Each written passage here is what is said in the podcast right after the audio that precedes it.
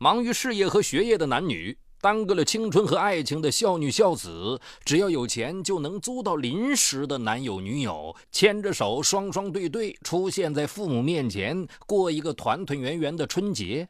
这种省时省力的爱情捷径，招来了勇于尝试的爱情租客。当爱情成为商品，他们是赢取了幸福和方便，还是租到了麻烦与不适呢？敬请收听本期的拍案故事：租女友回家。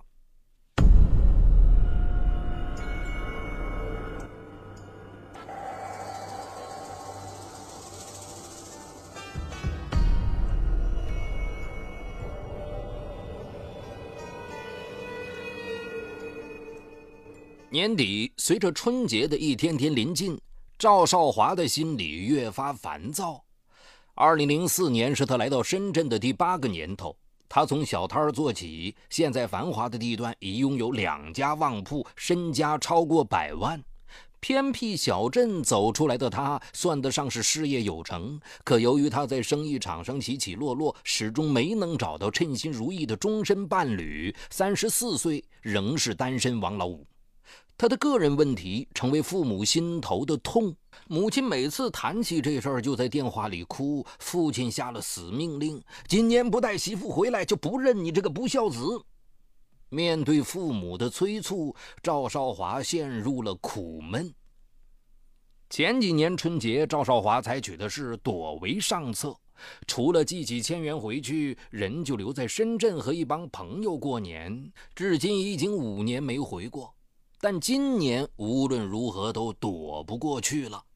赵少华前面有两个姐姐早已成家，孩子们都读中学了。下面还有个小他十岁的弟弟，大年初六办结婚酒。他这个有出息的大哥，铁定要回去撑面子。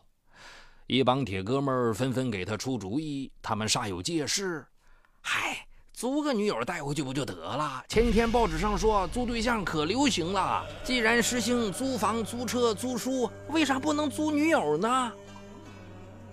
赵少华觉得租个陌生女人回家不大可靠，于是他向几个熟悉的女孩求助，并许诺众筹。可是人家都早有安排，或者直接拒绝他。嗨，什么忙都能帮，就这忙不能。二月四日。赵少华急得像热锅上的蚂蚁，离春节只有五天时间了。他在报纸的分类广告看到婚介所打出了租友信息，并且证件齐全、质量保证。他试探性的将电话打到了一家婚介所，接电话的是一个中年女人。她介绍。租女友按漂亮程度和文化修养支付报酬，租金每天三百元至两千元不等，并有三方签合同保证信誉。做生意就是要讲究诚信。赵少华心里有了底，开出条件：大学本科学历，二十六岁以下，漂亮，气质佳，善解人意，合作精神强。婚介所果然服务一流，第二天就约赵少华见两个女孩。接下来两天他又见了五个，一个叫桂芳的女孩被他一眼相中了啊！对方身材高挑，单纯，直发披肩，水汪汪的大眼睛，装束也很典雅，一看便感觉高雅不凡。赵少华向中介索取了他的毕业证原件，没错。大学国际贸易专业，一九九九年的毕业生。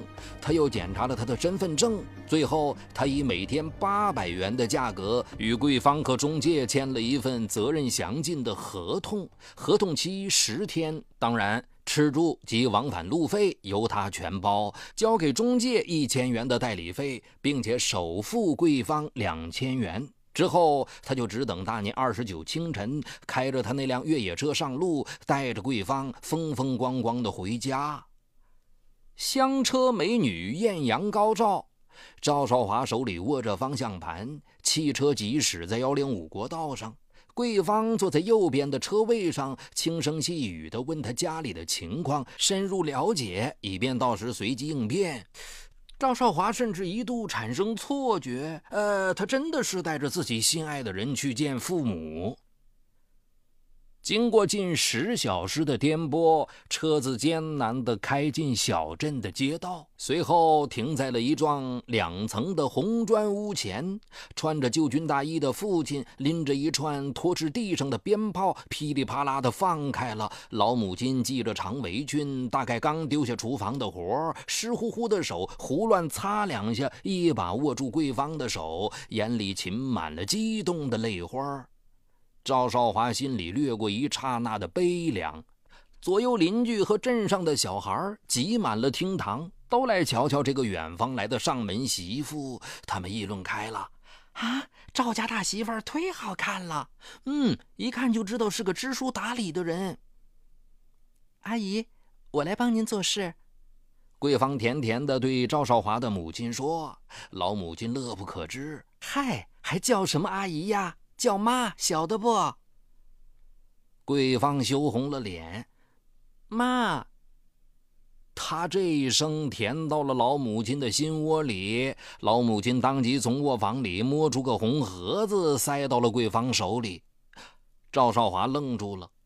与桂芳的租赁价早就定了的，无论如何他都不该收母亲的心血之物。可他只能眼睁睁地看着桂芳将盒子揣进兜里。晚上七点多，从县城里添置结婚用品的弟弟赵少冲回来了。一见到漂亮的嫂子和意气风发的哥哥，赶忙打电话通知哥哥高中的同学好友，晚上到家里小聚。五年不见，赵少华的昔日同窗好友喝得兴起，酒过数巡之后，便变得大胆起来。有的拍着赵少华的肩说：“啊，你小子啥好事都让你占尽了，能挣钱，又找了个大学生媳妇。”有的直言：“哎呀，桂芳无论外貌才能，都盖了全镇的媳妇啊。”有的控制不住自己，对着桃花粉面的桂芳硬要干杯。喝了半斤多白酒的赵少华，在众人的吹捧和仰慕中，不禁有些飘飘然了。吃了三个多小时的晚饭，终于收场。等同学陆续离去，稍微清醒的赵少华情不自禁地牵着桂芳的手来到里屋。啊，牵手在合同里是明文规定的了。他从上衣口袋摸出了一把人民币，数了三千元给桂芳。呃，另外三千元还是按合同，呃，试完之后再付吧。本来合同六千元的余款要到十天租期满后再付，不过桂芳给赵少华长了大脸面，高兴之下便先付了一部分。起初他一冲动想全部结清余款，但做生意的本能让他知道要永远给自己留条后路。当晚洗漱过后，母亲将他们带进了二楼精心布置的屋子里，崭新的被套、红花的双人枕头，一个耀眼的大喜字儿挂在床头。妈，我跟桂芳。赵少华满脸的责怪：“嗨，你这个忤逆儿，还不赶快给我生个孙儿！”愠怒的母亲砰的一声关上门走了。留下赵少华和桂芳尴尬的四目相对。他等楼下父母安歇之后，偷偷潜到隔壁弟弟的房间。弟弟觉得奇怪，他解释说：“嗨，人家桂芳是个纯情女子，我和她恋爱不久，老妈这样做会吓坏人家的。”除夕之夜，赵少华的两个姐姐全家都来了。即将过门的弟媳也从三十里外的邻镇赶来，难得的大团圆，喜得老父母脸上乐开了花。围坐在丰盛的年夜饭桌旁，一家人欢声笑语响彻大街小巷。第一次进门的桂芳自然成了全家关注的焦点，大家为她夹菜添饭，和她打趣说：“要是少华敢欺负她，全家人绝不轻饶他。”烤着旺旺的炉火，全家人一起看春节晚会。一点多，晚会结束后，赵少华径直上楼到弟弟的屋里想睡觉，没想到弟媳正在脱衣服，很诧异地说：“啊，这么晚，你找少冲有事啊？”他赶紧退出，无奈地回到他和桂芳的新房里。桂芳要他将就一起睡算了，反正两床被子分开盖，井水不犯河水，没什么好怕的。他只好照办了。睡下不久之后，桂芳就说冷，他只好起身把自己的被子给他加上，挨着床边离他远远的睡下。要知道，合同里写的清清楚楚，他必须要对他的身体安全负责。可是他感觉浑身燥热难耐。此时，桂芳一翻身，小手臂环抱住他，他再也无法忍受，转身紧紧地抱住了他。令他万万想不到的是，美丽动人的桂芳还是个处女。第二天大年初一，桂芳睡到十一点多。拜年的亲戚都热热闹闹来了，老母亲催了几次，桂芳才懒洋洋地爬起身。赵少华开始对她有了丝丝怜惜，帮她打了洗脸水。等他梳洗完毕，少华的两个姐姐拿出了两个大红包，塞进了他的手里。他推脱两下，就装进了兜里。赵少华心里暖洋洋的，他觉得自己和桂芳极有可能假戏真做，租来的女友变成真媳妇。接下来几天，全家为赵少冲的结婚宴忙得不可开交。可桂芳再也没有出来的殷勤，每天都睡到中午才起来。只有赵少华心里明白，他是被自己夜夜激情弄得累坏了。可老母亲早就看不惯了，认为他实在太懒，每天早饭不吃，吃了中饭啥事不干，就知道坐在电视机前看连续剧。最令老太太不放心的是，桂芳还常常一个人躲在屋里打手机，卿卿我我一聊就是半个钟头。莫非她在外面还有男人？老母亲将儿子拉到跟前，说出了自己的担心：啊，这样的女子不可靠。赵少华这才意识到，桂芳确实有些过分。既然是租她来，那么她就应该服务周到。他刚说到一半，桂芳就反问了：“你非礼我不更违反合同？我不说你算好的了。”赵少华顿时语塞。初六，小镇上街心酒店宾客如云，三十桌的酒席显示了赵家娶媳妇的气派。赵少冲和新娘装束一新，带着幸福的笑容站在酒店门口，热情地招呼着每一个来客。赵朝华和桂芳那天穿得十分洋气体面，实际上他们已经成为了除了新郎新娘外的最大焦点。背后不断有人指点：“啊，那是赵家的大儿媳，真漂亮。”赵少华听在耳里，喜上心头。另外，这三十桌镇里最高规格的酒席，就是他花了近万元替弟弟摆下的排场，肯定会成为小镇十里方圆的佳话。酒宴进行到一半，有个远方亲戚过来敬酒。他在某大学教英语。当他听赵少华介绍桂芳毕业于大学，于是用英语问他叫什么名字、读的什么专业、哪里人。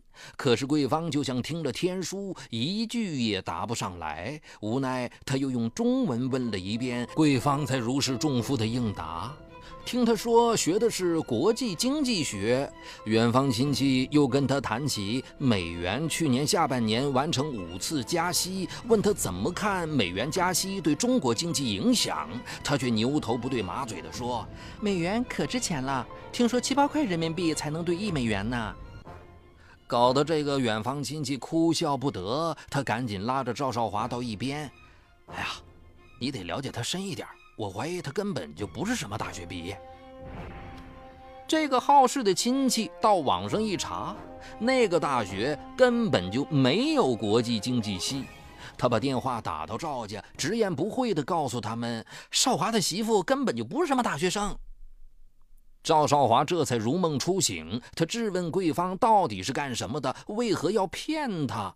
桂芳只好从实招来。原来他只是个初中毕业生，家里穷，十六岁就到深圳闯世界，做过很多种工作都不如意。至于毕业证，那是饥渴乱真的假证，一共才花了两百多元。原以为租个大学生靓女回来风光风光，没想到竟然租来个冒牌货。赵少华心里窝了一肚子火。母亲也私下跟他摊牌：“你娶谁都行，就不能娶这个桂芳？他懒不说，还造假文凭骗你，人品有问题。后来在家的两天，赵少华在父母房里搭了个小床睡。原本弟弟结婚喜气洋洋，也被桂芳假文凭一事弄得索然无味。赵少华对桂芳充满了怨恨。本来打算新年初八回深圳，赵少华再也没心思，初七就收拾行李走人。车子刚开出小镇，桂芳就要赵少华付清余款三千元。赵少华问他：“我两个姐姐红包里给了多少钱？还有我妈给你那对耳环，你得退给我。”桂芳一听就来气了：“合同里又没说不可以收你家人的礼物，也没说可以收吧？”赵少华声音突然高了八度，车子突然咔嚓一声急刹，横在了路中间不走了。他怒吼道：“不交出金耳环，你就滚！”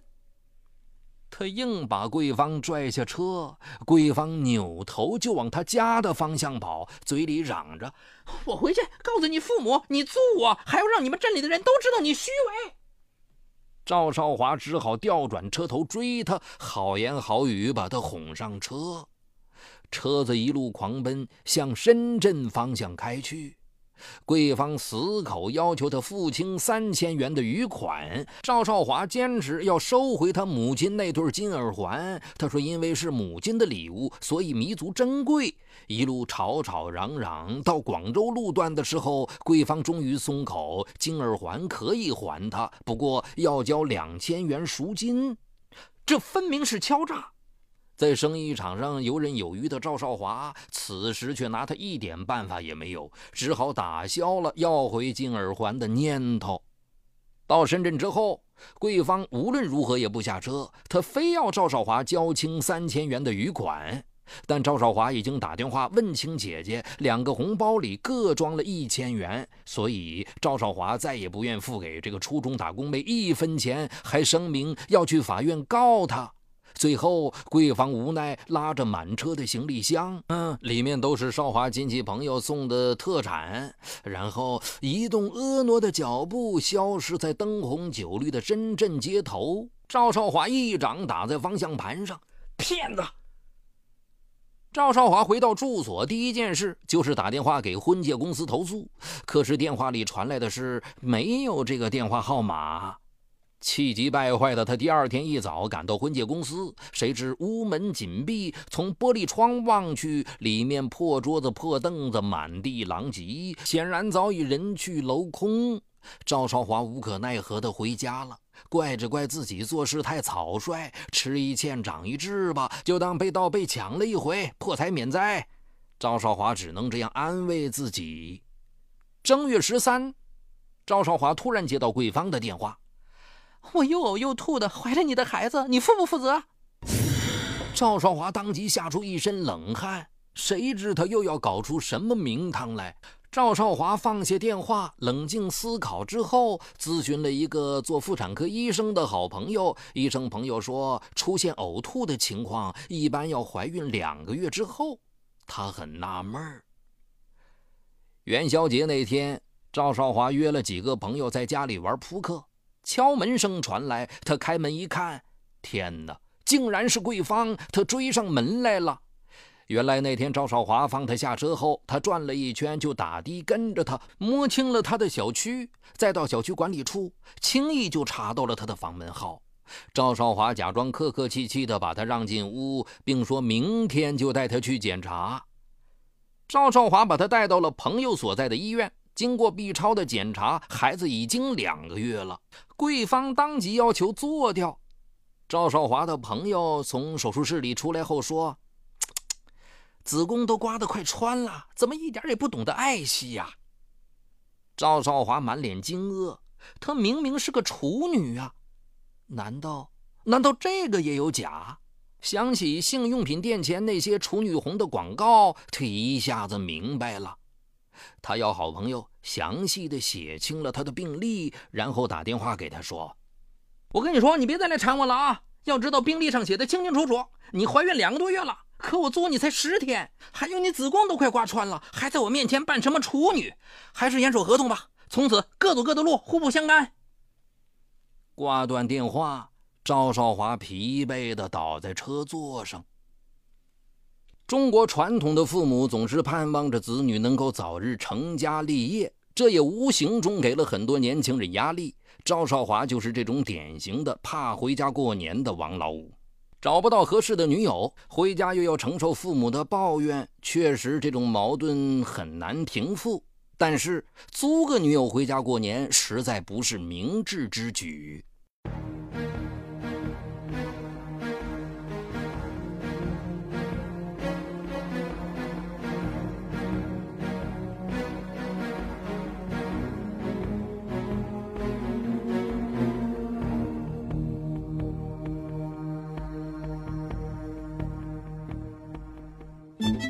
嗨，你好，我是雷鸣。